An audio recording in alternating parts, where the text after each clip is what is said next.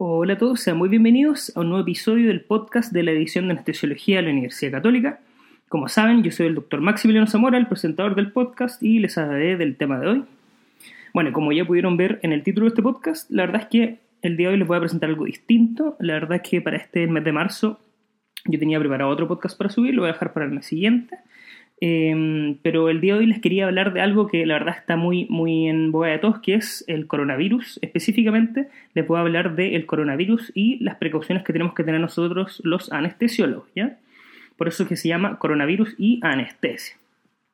Eh, primero un par de aclaraciones. Primero, como todos ustedes saben, yo soy anestesiólogo. Este es principalmente un podcast dirigido a anestesiólogos. Yo no soy infectólogo, la verdad es que no tengo conocimiento tan profundo con respecto a la virología ni específicamente virus, solamente que me he estado enterando por un par de artículos que he leído los últimos días eh, específicamente sobre este virus y eh, muy sobre todo lo que yo voy a hablar hoy día es su relación con la anestesia, con lo que nosotros hacemos, ¿no es cierto? Eh, les digo que si quieren enterarse Em, de forma más específica sobre este virus, hay un par de podcasts bien buenos que yo he escuchado últimamente eh, a través de todas las plataformas que están disponibles. Específicamente está escuchando en Spotify y también está en Apple iTunes. Está mm, eh, un podcast bien bueno relacionado al tema, que es de CNN, del doctor Sanjay Gupta que se llama Coronavirus Fact versus Fiction. La verdad es que de eso yo saqué harto material para este podcast y ahí pueden escuchar específicamente si quieren enterarse más con respecto a este virus. Como les dije, hoy día les voy a hablar más su relación con la anestesia. Y también claramente hay muchos eh, otros lados disponibles, por ejemplo, la página de Instagram de eh, la red Salud Secristus, ¿no es cierto? Donde ahí eh, hay mucho material, donde pueden leer, donde pueden escuchar para informarse más sobre este virus, si es que quieren profundizar un poquitito más sobre el tema. Eso, habiendo dicho eso, eh, vamos a empezar con el tema de hoy, como les dije, el coronavirus y anestesia. Y aunque ustedes no lo crean, eh, debido a que, como saben, esto, todo esto empezó desde mediados de diciembre, como a comentarse, a hablarse más de este tema, que fue eh, donde se dio inicio este virus, ¿no es cierto? Ya hay varias publicaciones que ustedes pueden encontrar online con respecto a este tema específico con la anestesia. Lo que yo les voy a hablar hoy en día eh, es principalmente sobre una, una, publicación que incluso es del British Journal of Anesthesia, que se dice, se llama así, en el fondo, el nuevo coronavirus, que es lo que deberíamos saber los anestesiólogos, y también si quieren más información con respecto al manejo anestésico de este, la verdad es que todas las páginas oficiales, por ejemplo la página de la ASA, la página de la Sociedad Americana de, de, Anestesistas Enfermeros también, la página de la Federación Internacional de Anestesiólogos, todos tienen estas mismas recomendaciones que yo les voy a hablar el día de hoy con respecto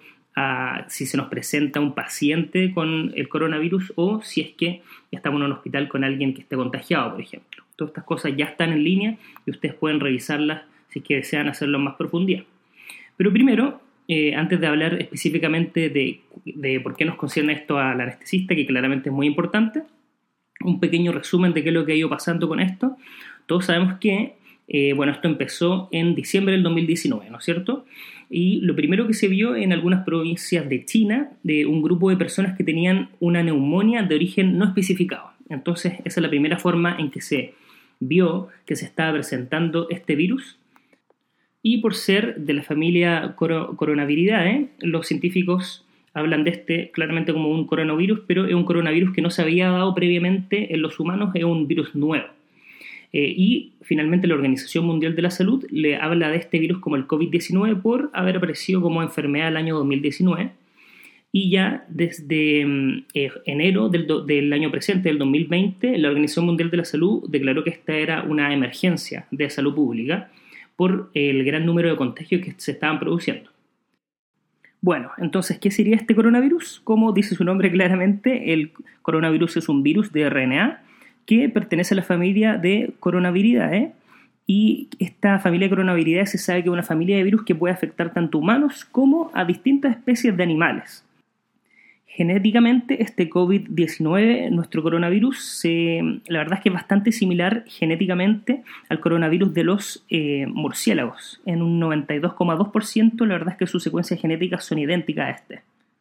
y es por esto que actualmente se cree que probablemente la transmisión inicial fue por un intermediario que todavía no es reconocido, pero un intermediario animal, y posteriormente la verdad todos los contagios han sido de humano a humano. y cómo es que se produce esta transmisión de humano a humano, que en general es lo que nos tiene a todos más preocupados, ¿verdad? Eh, este se transmite por eh, pequeñas partículas, ¿no es cierto?, desde el tracto respiratorio, que la verdad es que se pueden transmitir incluso hasta dos metros, es decir, por ejemplo, si, un, si alguien tose frente a alguien que tiene el virus, hasta dos metros se podrían transmitir estas de forma directa, o lo otro que ocurre, la verdad, con más frecuencia es que estas eh, moléculas de, del virus de, de tracto respiratorio terminan contaminando la superficie y eso finalmente cuando uno toca esa superficie va a llegar a la infección eh, al otro ser humano a través de este contacto de transmisión por contacto. Es por eso que, y esto lo vamos a hablar un poquitito más adelante, es tan relevante el tema de lavado a manos, probablemente mucho más importante que utilizar mascarillas, que eso se sabe que es un tema que es bastante controversial, en general no se recomienda el periodo de incubación de este virus es eh, aproximadamente de 5 días, pero la verdad es que te puede ser, como todos los virus, ¿no es cierto?, bien variable, de 1 a 14 días. El número reproductivo básico, con esto nos referimos en general al número de casos que podría generar un infectado al transmitirlo, ¿no es cierto? Es 2.7 aproximadamente, es decir, si es que una persona se infecta, probablemente va a terminar infectando de 2 a 3 personas más, ¿no es cierto? Si bien y como en todos los virus se cree que podría haber transmisión de este virus eh, en el periodo asintomático de la enfermedad, la verdad es que hasta ahora este tema igual es un poco controversial y al parecer no sería eh, este un, porcentaje importante en cuanto a la transmisión de este virus. Y bien, ahora en cuanto a los síntomas clínicos, que eh, es algo que mucho nos puede interesar también, la verdad es que como muchas de estas infecciones del tracto respiratorio puede ser muy, muy variada la presentación en general podríamos ver síntomas muy similares a una gripe, a, los síntomas muy similares a los que ocurren durante la influenza, por ejemplo. Ya sabemos estos clásicamente síntomas respiratorios, altos, bajos, tos, y generalmente fiebre, dolores musculares, ¿no es cierto? Eh, y específicamente cuando nos vamos a los porcentajes, lo más frecuente es que em, en, la, en, la, etapa sintomática este virus se presente en el 82% con fiebre, 81% hay tos, pero sabemos que eh, es tan variable su presentación clínica que incluso pueden haber algunos casos más graves, ¿no es cierto?, donde hay distrés respiratorio, ¿no es cierto?, sepsis, incluso la muerte en algunos casos, como se sabe y como ha sido también muy, muy publicitado. Si bien esto todavía está en materia de estudio, se sabe que en general, y a diferencia, por ejemplo, de otros virus que causan gripe, como por ejemplo la influenza, la verdad es que el coronavirus, este que estamos viendo ahora, en general tiende a presentarse más con síntomas de tracto respiratorio eh, inferior, no tanto como tracto respiratorio superior. La verdad es que se sabe que este virus generalmente causa en mayor porcentaje neumonía y otras afecciones a nivel pulmonar que presentarse, la verdad, como síntomas respiratorios altos. En cuanto a las personas que se han, han presentado la enfermedad, la verdad es que la media es de 50 a 55 años entre las personas afectadas y por un mecanismo que aún se desconoce, los niños son rara vez afectados por este virus, por cosas que todavía, como les dije, están en investigación. Como les dije, esto había partido en China y cuando se hizo una caracterización de los primeros 100 casos del, del COVID-19 con respecto a esta primera gente que le dio en, en este pueblo en China, se vio que de estos el 33% tenía una enfermedad severa el 17% terminaba con un distrés respiratorio agudo, 4% requería ventilación mecánica y 4% llegaban a la sepsis. Incluso en esta primera, en este, este primer correlato de estos primeros 99 casos, la verdad, se vio que había un índice de fatalidad de un 2% en estos casos reportados. Aquí es donde me quiero detener un poco porque la verdad es que siento que todos nosotros como personas que trabajan en el área de la salud y finalmente como referentes sanitarios, se podría decir de alguna forma, yo creo que nosotros tenemos una responsabilidad de no alarmar a la población en este sentido, porque claro, cuando nosotros nos dicen una mortalidad, una, una fatalidad de las personas que contraen el virus de un 2%, la verdad es que inmediatamente eso a nosotros mismos nos suena como un número bastante alto. Pero la verdad es que tenemos que tener en consideración es que claramente hay un, muy importante número de casos que no son reportados, principalmente estas infecciones subclínicas o más leves, que claramente finalmente no, se ha confirmado la presencia de coronavirus, y eso hace que probablemente con el tiempo este 2% vaya a ir disminuyendo, sobre todo por estos casos que no están reportados. Entonces, eh, esto es un punto importante que a nosotros nos debería quedar bien claro el momento de que cualquier otra persona nos pregunte, por ejemplo, un amigo, un familiar, y que no corresponda a la de salud, nosotros tenemos que decirle sí, efectivamente, eh, hay casos reportados en que, mm, en que presenta incluso mortalidad este virus, pero nosotros sabemos que claramente está subreportado y la mortalidad probablemente no va a terminar siendo ese número. Y esto es importante para no alarmar a la población porque finalmente todo esto genera como hemos podido ver en las noticias y en, la vía pública, una suerte de histeria colectiva donde la gente está muy asustada por este virus. Y les vuelvo a decir para que quede bien claro, yo no estoy diciendo que no es el caso, no estoy diciendo que no hay que estar asustado en el fondo ni que hay que dejar de tomar precauciones, al contrario, hay que tomar las precauciones, pero las precauciones que sirven y están demostradas principalmente, y como les voy a mencionar después, son el lavado de manos, una adecuada, no exponerse ante los contactos, etcétera. Eh, hay que reforzar, nosotros como, como, gente de la salud hay que reforzar estas cosas, pero tampoco hay que hacer eh, finalmente que se alarme a la población por este tema. Bueno, y habiendo hablado un poco sobre las generalidades de este virus, del coronavirus, les voy a hablar ahora un poco del manejo, cuáles son las recomendaciones actuales que nosotros los anestesiólogos deberíamos manejar frente a un paciente que, por ejemplo, tiene una sospecha de COVID-19 o un paciente que ya tiene esto confirmado. Primero les quiero decir que claramente, como ustedes sabrán, como este es un tema que se empezó en diciembre del año pasado, claramente no hay estudios ni guías clínicas tan específicas con respecto a qué es lo que hay que hacer. Y la verdad es que muchas de estas cosas que les voy a hablar, que son las recomendaciones finalmente que están tomando las grandes organizaciones de salud y las grandes organizaciones anestésicas a través del mundo, se han sacado a través de la experiencia con otros dos virus, que son el virus SARS y MERS, que también son coronavirus, que la verdad es que inicialmente, eh, bueno, y que como les dije también son coronavirus, se introdujeron en, de forma similar a los animales, a través inicialmente probablemente de, un, de, animales. Y estos virus, el SARS y MERS, eh, tuvieron una distribución, la verdad, bastante parecida y en su tiempo generaron, eh, em, la verdad, bastantes casos similares, o bastante también expectación con respecto al tema, al igual que lo está generando actualmente este COVID-19 y a través de la eh, experiencia eh, que se generó a través de estos otros dos coronavirus, como les dije, es que hoy se dan principalmente estas recomendaciones del día de hoy.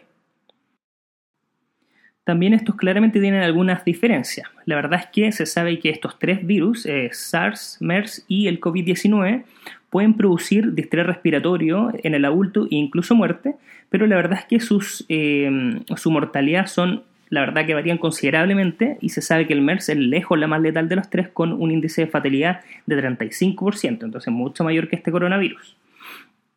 Por otro lado, no han habido, desde julio del 2003, no han habido otros casos documentados de SARS, pero la verdad es que MERS sigue siendo esporádicamente reportado y en general eh, esto debió a,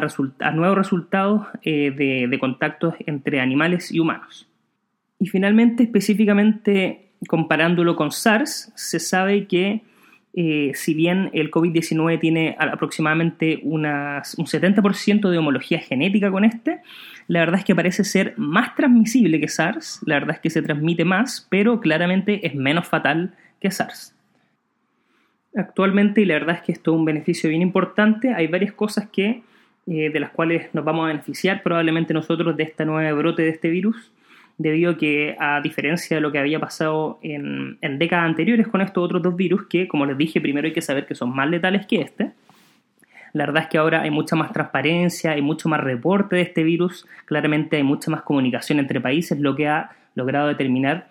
eh, que sea mucho más rápida eh, la detección de este, ¿no es cierto? Hay muchos avances tecnológicos que son mucho más rápidos, de hecho se sabe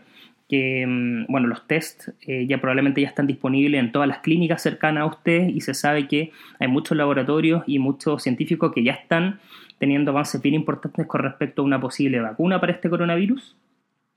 Y eh, con todo esto de la comunicación, claramente distinto a 20 años atrás, ¿no es cierto? Las redes sociales también han ayudado mucho en esto, la verdad. Eh, la verdad es que la gente hoy en día está mucho más enterada de las medidas efectivas para la prevención y para evitar la transmisión de este tipo de virus. Entonces, eh, como les dije, todas estas cosas, eh, la verdad es que por lo menos están haciendo que el brote de este virus, si bien es, un brote bien, bien importante, probablemente nosotros nos estamos beneficiando hoy en día en estas cosas, de que llegue a ser menos de lo que podría haber sido años antes, por ejemplo. Bueno, ¿y qué más se sabe con respecto a la experiencia que pasó con el otro coronavirus SARS? Eh, específicamente se sabe que ese virus, y esto es muy importante para nosotros, ya no específicamente los anestesiólogos, sino que todos los profesionales de la, de la salud, se supo que cuando se hizo el recuento final de personas que habían sido infectadas con ese virus, el 21% eran profesionales del área de la salud. Esto es muy importante debido a que claramente los pacientes llegan a hospitales y finalmente la transmisión pasa a ser a los doctores, a todas las enfermeras que están alrededor de ellos. E incluso en el caso del SARS y específicamente en Canadá, se vio que el 40% de los casos eran profesionales del área de la salud. Es por eso que claramente el, el grupo que debemos saber de esto somos nosotros, ¿no es cierto? Y específicamente, ¿por qué los anestesiólogos somos tan importantes en este tema también? Porque claramente, bueno, nosotros somos siempre los expertos en el manejo de la vía aérea, ¿no es cierto? Nosotros sabemos que este virus se transmite por la vía respiratoria a través de gotitas, como les dije. Generalmente nos vemos expuestos al manejo de pacientes críticos que probablemente, eh, si alguno trabaja en una UCI, por ejemplo, o en pabellón, probablemente nos vamos a ver expuestos a este tipo de pacientes sí o sí, y finalmente nosotros vamos a ser incluso podríamos llegar a transmitir la enfermedad a otras personas, ¿no es cierto? Como les dije, probablemente eh, los el personal de salud es un punto importante de transmisión a nivel global. Lo que les acabo de decir, tampoco les estoy diciendo es que los anestesiólogos tengamos más riesgos comparado con los médicos en general a eh, poder tener este virus o finalmente a transmitirlo. La verdad es que también de la experiencia del SARS, en décadas anteriores, eh, algunas investigaciones eh, se hicieron para identificar, por ejemplo, si las personas que intubaban tenían más riesgo de contraer este virus. Y esto relacionado porque en esa época se hacían maniobras extra de protección estándar para este tipo de médicos. Por ejemplo, los anestesiólogos en esa época utilizaban doble guante o utilizaban algunas mascarillas especiales que ya no se utilizan en este tiempo para la prevención del contagio de este virus, del SARS específicamente. Y en este grupo de personas la verdad es que se vio que no había una disminución en la infección o de la transmisión del virus eh, desde los pacientes. Y bueno, lo que definieron estos estudios es que si se utilizaban las precauciones estándar, que son las que les voy a mencionar con detalle un poco más adelante, la verdad es que, eh, como les dije, en este grupo de anestesiólogos, por ejemplo, no había mayor riesgo si es que se utilizaban estas medidas estándar. Y eh, cuando se revisaba caso a caso por paciente, eh, se veía que probablemente la transmisión del virus se producía mucho antes del momento de la intubación, generalmente cuando es el primer contacto del paciente, y es por eso que termina siendo tan tan importante y estos resultados también eh, revelan esta importancia del apropiado lavado de manos, de la limpieza de superficie, etc. También se sabe la experiencia del SARS, que eh, específicamente en un hospital de Toronto se vio que había una importante y una importante baja adherencia al uso de estas protecciones estándar que les voy a mencionar eh, ahora. Se sabe actualmente que si uno se adhiere de forma estricta a todas las cosas que les voy a mencionar, que sería el, el uso de mascarilla, la protección ocular, ¿no es cierto?, el uso de guantes, el lavado de manos adecuado, ¿no es cierto? Todo esto sería muy, muy efectivo para limitar la transmisión al, al, a, a todos los profesionales sanitarios. Bueno, ¿y cómo debemos prepararnos ante un paciente que tiene sospecha o finalmente está eh, infectado de forma demostrada del COVID-19? Esto requiere planificación y primero lo que tenemos que saber es que el cuarto en que se encuentran estos pacientes debe estar con una ventilación adecuada. Además de esto, y si el paciente se va a realizar algún tipo de procedimiento, por ejemplo, si va a pabellón, el paciente debería usar sí o sí eh, mascarilla de un tipo especial que les voy a mencionar un poco más adelante en su camino a la sala de procedimiento o pabellón. Es importante un adecuado lavado de manos, como les dije, este era uno de los puntos más importantes para disminuir la infección de todo staff o cualquier personal de salud que se vaya a,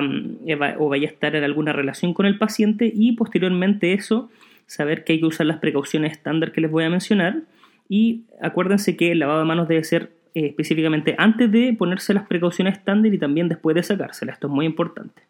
Y como sabemos, claramente hay que tratar de limitar el número de personas que, finalmente eh, están relacionadas con el individuo que tiene esta infección, ya sea eh, sospechada o probada, para lograr tener un mínimo de personas que tengan este riesgo de infección finalmente.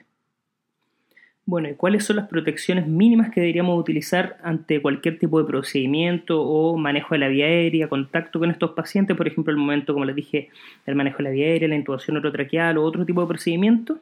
La verdad es que las consideraciones de estas protecciones específicas pueden variar de hospital a hospital, pero al menos lo mínimo que debemos utilizar ante cada paciente primero es el uso de mascarilla y ojo acá, esto es muy importante y muchas veces pueden haber visto un poco de esto en algunos medios de comunicación, por ejemplo, el uso de mascarilla. Ahora, nosotros sabemos que existen, eh, nosotros la gente de la salud sabemos que existen muchos tipos de mascarilla, pero finalmente las que nosotros vemos con mayor frecuencia son dos tipos, ¿no es cierto? Está la típica mascarilla que utilizamos para la protección en pabellón, ¿no es cierto? Esa eh, mascarilla que es bastante delgada. Y está la mascarilla N95 que sí sirve para disminuir la transmisión de virus. Esto es bien importante porque la primera mascarilla es la que nosotros usamos día a día, ¿no es cierto? Y la verdad es que esa, eh, ustedes saben que la, utilizan, la utilizamos, ¿no es cierto? Principalmente en pabellón y los cirujanos la utilizan para evitar, ¿no es cierto?, que les caiga sangre en la cara, ¿no es cierto? O evitar toser sobre el paciente. Nosotros la verdad es que lo utilizamos para lo mismo. Y se sabe que las partículas del coronavirus y de la verdad de todos los virus en general sí atraviesan a través de estas mascarillas. Estas mascarillas no nos sirven para disminuir la transmisión. Lo que nosotros necesitamos es un tipo especial de mascarillas que probablemente muchos habrán visto en los pacientes eh, con algún tipo de quimioterapia. Muchas veces llegan a pabellón o a ponerse centrales. Pacientes que están en quimioterapia, radioterapia, vienen con este otro tipo de mascarillas que son las otras que conocemos, que son las N95, que son mucho más duras y rígidas. Y estas sí disminuyen la transmisión de los virus. Y estas son las que nosotros deberíamos utilizar para estos casos. Ahora bien, se sabe que para el uso de, esta mascarilla N95 sea efectiva, nosotros deberíamos tener un test para ver que nos quede bien. Deberíamos probarla antes y eh, finalmente generar un sello adecuado en esta mascarilla que nos ponemos. Se sabe también que si nosotros no tenemos un sello adecuado con esta mascarilla, tampoco sirve mucho porque finalmente eh, la transmisión del virus podría ser a través de los lados abajo de la mascarilla. Entonces ya saben, cuando nos vamos a acercar eh, a un paciente que tenga estas características, como le dije, ya tenga sospecha o confirmado coronavirus, deberíamos usar estas mascarillas N95, pero siempre habiendo sido probada antes, deberíamos tener un test de que nos quede bien la mascarilla antes de usarla. Esto que le estoy hablando claramente es para nosotros el personal de salud, ¿no es cierto? Inicialmente, al principio de este podcast, le había hablado un poco de que no se, no se ah, como medida general, para todas las personas no se utiliza, no, o la verdad no se recomienda el uso de mascarilla de forma general. Y la verdad es que eso es así, acuérdense que estamos hablando eh, qué hacer nosotros en el caso de personal sanitario, pero si es que hay alguna persona que está escuchando que no es personal de salud y esté pensando, por ejemplo, comprarse algún tipo de mascarilla, como les dije, la verdad esto no se recomienda porque primero, eh, generalmente las mascarillas que van a encontrar disponibles en cualquier parte o en cualquier farmacia son las del tipo que no sirven para la transmisión del virus, solamente sirven estas N95, que la verdad que son mucho más caras y están menos disponibles. Y eh, como medida eh, general a la población, actualmente esto no se recomienda. Sí se recomienda para el personal sanitario que tiene contacto, que es lo que estamos hablando ahora. Bueno, y eso con el tema de la mascarilla y qué otras cosas deberíamos usar como precaución estándar. Deberíamos usar protección ocular. Em, y, esto puede ser a través del uso de algunos lentes que utilizamos frecuentemente o a través de, estos, de estas máscaras que son em, que, se pueden botar a la basura después, que, que la mascarilla incluye en esta protección ocular. También deberíamos usar pechera, esto es muy importante, y sí o sí el uso de de guantes también está indicado para todos estos procedimientos. Es importante saber que si es que cualquiera de estas cosas se mancha de forma eh, relevante durante eh, estos procedimientos hay que cambiarlo de inmediato y también hay que tener mucha atención al momento de ponerse y sacarse esto porque se sabe que muchas veces eh, al, al, estar expuesto puede haber autocontaminación de las partículas al sacarse la pechera, por ejemplo. Y esto específicamente, el mayor riesgo es al sacarse todo este instrumental después de, lo que, de que lo utilizamos. Entonces, claramente, eh, según el lugar donde trabajen, deberíamos tener alguna clase de entrenamiento de cómo ponernos esto y cómo sacarnos para evitar posible transmisión luego de que ya tuvimos contacto con el virus. Eh, luego de sacarnos toda esta indumentaria que ya les dije, eh, tenemos que tener muy claro que hay que evitar tocarse el pelo o la cara hasta haberse lavado las, las manos de manera apropiada para lo que les dije eh, para evitar este mismo autocontagio. Eh, claramente todas estas cosas deberían ser desechables, ¿no es cierto? Deberían ser, debería estar establecido según cada centro dónde botarlas para evitar la transmisión al, al, resto del equipo sanitario. Bueno, y aparte de todas las cosas que le he mencionado, y ya esto para ir terminando, hay algunas eh, recomendaciones que se dicen que serían útiles para minimizar la generación de estos aerosoles que finalmente son los que determinan la transmisión. Estas cosas ya son un poco dependiendo de caso a caso, pero se las voy a mencionar.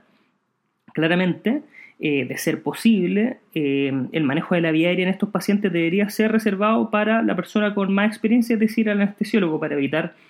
múltiples intentos, ¿no es cierto?, que finalmente puedan determinar múltiples infecciones, por ejemplo. Eso es bien importante. También si están disponibles, y la verdad es que esto nosotros lo hacemos de rutina, siempre es mejor tener estos filtros eh, hidrofóbicos interpuestos entre la máscara o el tubo y el circuito de ventilación para evitar la, la transmisión del virus, ¿no es cierto? Incluso, y también hay algunas recomendaciones o guías actuales, como las que les dije estaba haciendo referencia yo principalmente, que recomiendan la, intubación en secuencia rápida para estos pacientes, con preoxigenación, claramente, y todo lo que habitualmente hacemos una inducción en secuencia rápida. Y esto sería para evitar la ventilación manual de estos pacientes, porque así podríamos disminuir finalmente el aerosol en la sala operatoria, por ejemplo, o alrededor esto, si bien es importante tenerlo en consideración, que uno podría hacer esto, igual uno tiene que verlo caso a caso, ¿cierto? Eh, principalmente uno debería sopesar los riesgos de una intubación en secuencia rápida, que como sabemos son bajos, pero igual debería sopesar eso, versus el riesgo de transmisión. En general uno podría hacer esto, pero es importante que se queden como caso a caso, esta no, no una, así como una recomendación tan estricta, la verdad. Em, en lo que sí, en esta, en esta guía de recomendación se, recomienda en general evitar la intubación vigil, eh, a menos de que sea estrictamente necesaria. ¿Y esto es por qué? Porque claramente cuando estamos haciendo todo este procedimiento, que nosotros ya lo conocemos muy bien, ¿no es cierto? Tenemos un capítulo específico en el podcast de eso, de anestesia de la vía aérea, ¿no es cierto? Cuando estamos dándole aerosol al paciente, muchas veces y con mucha frecuencia el paciente tiende a toser por todo el anestésico local que le estamos dando en la vía aérea y eso claramente va a determinar una mayor irrigación del virus en la sala operatoria y un mayor riesgo de transmisión a todas las personas que se encuentran ahí. Entonces, a menos de que sea estrictamente necesario, eh, la intubación vigil por, eh, por fibroscopio debería ser evitado. También, eh, siempre en cuanto a la anestesia, se refiere que si eh, se prefiere el uso de, intubación orotraqueal a la máscara laringe. Como sabemos, la máscara laringe no tiene un sello adecuado a la vía aérea y claramente terminamos fugando más y el, riesgo de transmisión al virus a todas las personas que están en la sala operatoria finalmente podría ser mayor que al tener una vía aérea totalmente asegurada, que como sabemos el caso de la intubación orotraqueal. Y en el caso de los pacientes, por ejemplo, de UCI, la verdad es que también se prefiere la intubación orotraqueal y la ventilación mecánica convencional a eh, utilizar, por ejemplo, em, la ventilación no invasiva o todos estos dispositivos de ventilación no invasiva. Y si es que, eh, específicamente, si es que el paciente presenta un deterioro rápido, es mejor ir de una a la intubación orotraqueal también para prevenir toda la transmisión que podría haber a través de estos otros dispositivos no invasivos, donde sabemos que hay más fuga de gas, hay más finalmente hay más liberación de partículas al medio ambiente y a toda la sala operatoria o bien a la UCI en la que estemos trabajando. Al momento de reanimar este tipo de pacientes, por ejemplo, en una reanimación cardiopulmonar, cuando estemos en compresiones, siempre hay que tratar de evitar las compresiones al momento de la intubación, también para, evitar todas estas cosas, ¿no es cierto? Que hemos mencionado la contaminación al momento de la intubación orotraqueal y claramente cuando estemos reanimando este tipo de pacientes tenemos que tratar eh, de llevar todas estas mismas precauciones que le he mencionado, la pechera, el uso de guantes, protección ocular, la mascarilla adecuada N95, etc. Y bueno, eso ha sido todo por hoy. Espero que le haya gustado el capítulo del día de hoy. La verdad es que yo sé que es bastante diferente al tipo de capítulos que estoy acostumbrado a subir, ¿no es cierto? Que habitualmente son eh, bastante mm, eh, más referidos a cosas anestésicas específicas, pero como como sabemos, este es un tema tan relevante en la actualidad que quise tomarme un tiempo para decirle todas las cosas que a nosotros como anestesiólogos nos podrían interesar con respecto a este virus que la verdad es que está generando eh, muchas alteraciones a nivel sanitario, ¿no es cierto? Y es un tema bastante importante en la actualidad. Bueno, entonces eh, pronto esperen nuevos capítulos, ¿no es cierto? Síganos en nuestra página en Facebook, en nuestra página en Instagram, como les dije, ahora tenemos Instagram de la edición de Anestesiología UC. Ahí pueden seguir más información con respecto al podcast y más información que iré subiendo a esa página. Em, pueden descargar este iTunes, como saben, en todas las plataformas habituales, ¿no es cierto? En iTunes, en Podbean, y si es que pueden calificar ahí el podcast eh, con unas buenas estrellas, mucho mejor, porque así, como saben, el podcast puede llegar a mucha más gente. Como saben, siempre pueden escribirme a, través de cualquiera de esas plataformas o a mi mail que es mszamora.c.cl. Nuevamente, como saben, yo soy el doctor Maximiliano Zamora y en nombre del podcast de la edición de Anestesiología de la Universidad Católica les quiero dar nuevamente muchas gracias por haberme escuchado y que tengan una muy muy buena semana.